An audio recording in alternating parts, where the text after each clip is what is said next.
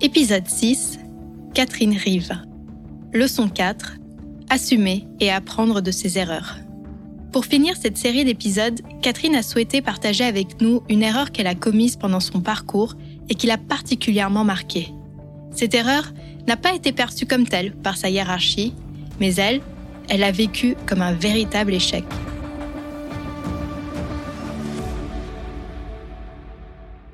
Les erreurs, malheureusement, c'est que on les identifie comme erreurs qu'une fois qu'on les a faites. Donc ça, et, idéalement, on aimerait ne pas les refaire. Mais ça, ce n'est parfois pas le cas, parce que parfois on refait les mêmes erreurs, malheureusement.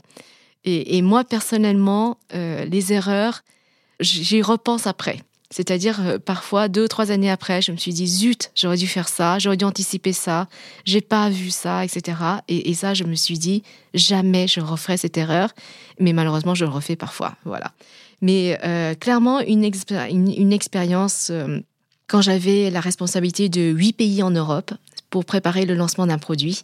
Donc j'avais recruté avec passion à peu près une 70 personnes dans différentes filiales toute une équipe prête à lancer le produit, toute une équipe euh, préparée à s'embarquer ensemble sur ce lancement. Et puis, ce qu'on n'avait pas prévu du tout, mais alors pas du tout, c'est que le produit n'a pas été approuvé. Et ça, c'est quand même un choc collectif très fort. Parce qu'à aucun moment, on avait imaginé ce scénario. Et donc, les 70 personnes que j'avais recrutées dans les différents pays, parce que j'étais responsable d'un groupe de pays en, Europe, eh bien, du jour au lendemain, ils n'avaient pas de produits, ils n'avaient pas d'avenir, puisqu'on avait euh, quasiment recruté des, profils qui venaient de l'extérieur, avec un, profil particulier, avec une expérience particulière. Surtout du jour au lendemain, quand l'annonce a été faite par euh, les autorités qu'on n'aurait pas le remboursement, qu'on n'aurait pas le, qu'on n'aurait pas l'approbation réglementaire du produit, eh bien, les concurrents, les chasseurs de tête se sont précipités et je crois que quasiment en moins d'une semaine, j'ai la moitié de mes équipes qui avaient déjà une offre ailleurs. Donc ça, je me suis dit deux choses. La première, c'est que j'avais recruté certainement des bonnes personnes, puisque si ça avait une offre, c'est que c'était plutôt bien. Donc si on avait euh, le produit, on aurait eu euh, des, très bonnes, personnes pour lancer le produit. Mais surtout, l'erreur que j'avais faite, c'est que je n'avais pas imaginé l'option B. Et ça, c'est quand même une erreur fatale parce que quand on monte une organisation aussi forte, quand on monte un engagement aussi fort, euh, un engagement aussi fort, et surtout quand les personnes dépendent de vous, eh bien, il faut toujours prévoir une option B. Donc maintenant, je prévois à chaque fois euh, l'option A, B, C, voire D, parce que tout peut arriver. Et celle-là, on ne la refait pas. Il faut vraiment prévoir euh, le, scénario B. Le scénario B, c'était de, repositionner les personnes au sein de l'entreprise, repositionner, par exemple, euh, d'autres indications derrière qui nous permettraient de garder les personnes encore pendant un an ou deux, le, temps que d'autres indications euh, arrivent, et, avoir ce discours-là très très clair dès le début, parce qu'on avait une autre indication, qui est une deuxième indication en développement, qui arrivait effectivement deux ans après. Donc ce n'était rien, on aurait pu euh, vraiment euh, construire, continuer à construire sur cette deuxième indication.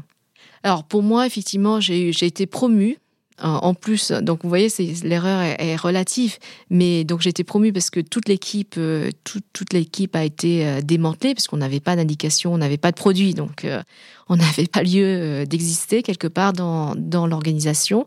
Et on m'a mis sur un, poste de DG en Suisse. Donc c'était pas mal comme poste, mais pour moi c'était une erreur vis-à-vis des équipes parce que je pense que j'aurais dû, on aurait dû, mais j'aurais dû, en particulier, prévoir l'option B. Avant de mettre fin à mon échange avec Catherine, je lui ai demandé de me reparler d'un sujet qu'elle avait abordé lors de la préparation de cet épisode.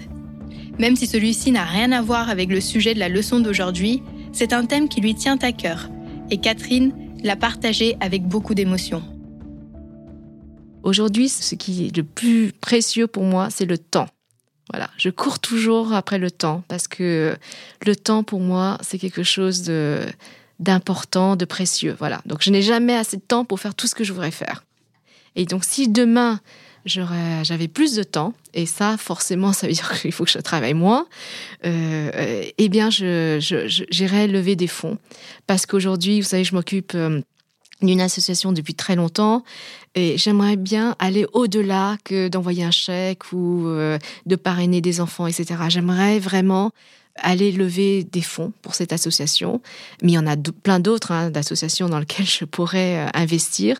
Et d'ailleurs, je fais un clin d'œil à Codico, qui est une très très belle association euh, créée par euh, une femme incroyable. Et vraiment, allez voir le, site Codico. Euh, et, c'est une association qui, qui donne des codes à des, réfugiés, qui, sont, qui arrivent en France pour trouver du travail et pour s'investir dans le monde du travail. Et ça, c'est tout à fait dans les cordes de, chacun d'entre nous, puisqu'on a les codes, nous travaillons, donc on, on, sait comment ça marche.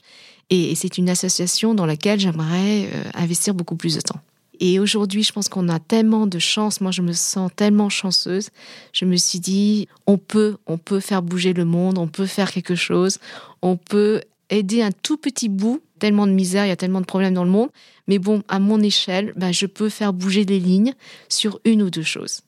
Et bouger des lignes de manière importante, comme je le fais au travail, eh bien, je peux le faire également avec quelques associations. Pour clore cette série d'épisodes, j'ai voulu savoir quelles ont été les personnes qui ont accompagné, guidé ou inspiré Catherine pendant son parcours. En d'autres termes, ses mentors à elle.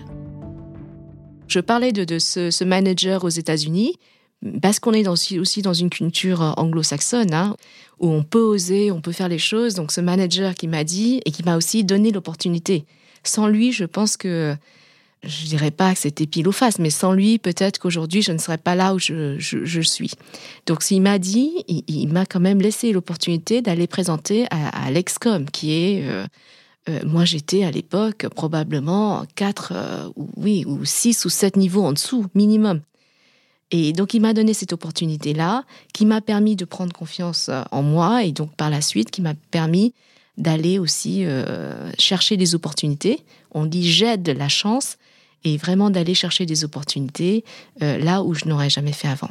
Clairement, ce, manager aux États-Unis a clairement été un, point euh, important dans ma carrière parce que sans lui, je ne sais pas où je serais aujourd'hui, mais clairement pas au niveau que j'ai aujourd'hui. Ça, il, m'a donné euh, cette envie, cette audace, clairement. Un autre mentor, ce sont, c'est assez bateau, mais mes parents parce qu'ils ont, quand je vois ce qu'ils ont fait à 40 ans et tout recommencer et continuer surtout à réussir à faire ce qu'ils ont fait après, ça c'est assez impressionnant. C'est assez, euh, je suis, je suis très très admirative. Et puis j'ai des modèles. Euh, aujourd'hui, je pense qu'on en a de plus en plus des modèles de femmes parce que je pense qu'on manque un peu de modèles de femmes, des femmes, euh, je dirais, authentiques, de valeur. Et j'ai plein de modèles. Bon, j'ai Simone Veil, c'est pour être euh, je lis tous les livres euh, autour, euh, autour d'elle. C'est assez impressionnant. Michelle Obama, on a, on a tellement de femmes incroyables aujourd'hui. Et on se dit, mais pourquoi pas moi? Et puis peut-être que moi aussi, je, je, je serai ces femmes-là qui vont inspirer aussi d'autres générations derrière. Merci d'avoir écouté cette leçon du podcast Mentor. Pour continuer à suivre l'actualité du secteur de la santé et découvrir des portraits de décideurs, nous vous encourageons à faire un tour sur le site de Pharmaceutique. Si cet épisode vous a plu, n'oubliez pas d'en parler à vos amis, à votre famille ou à vos collègues. Nous pouvons tous apprendre et être inspirés par les grands leaders de la santé.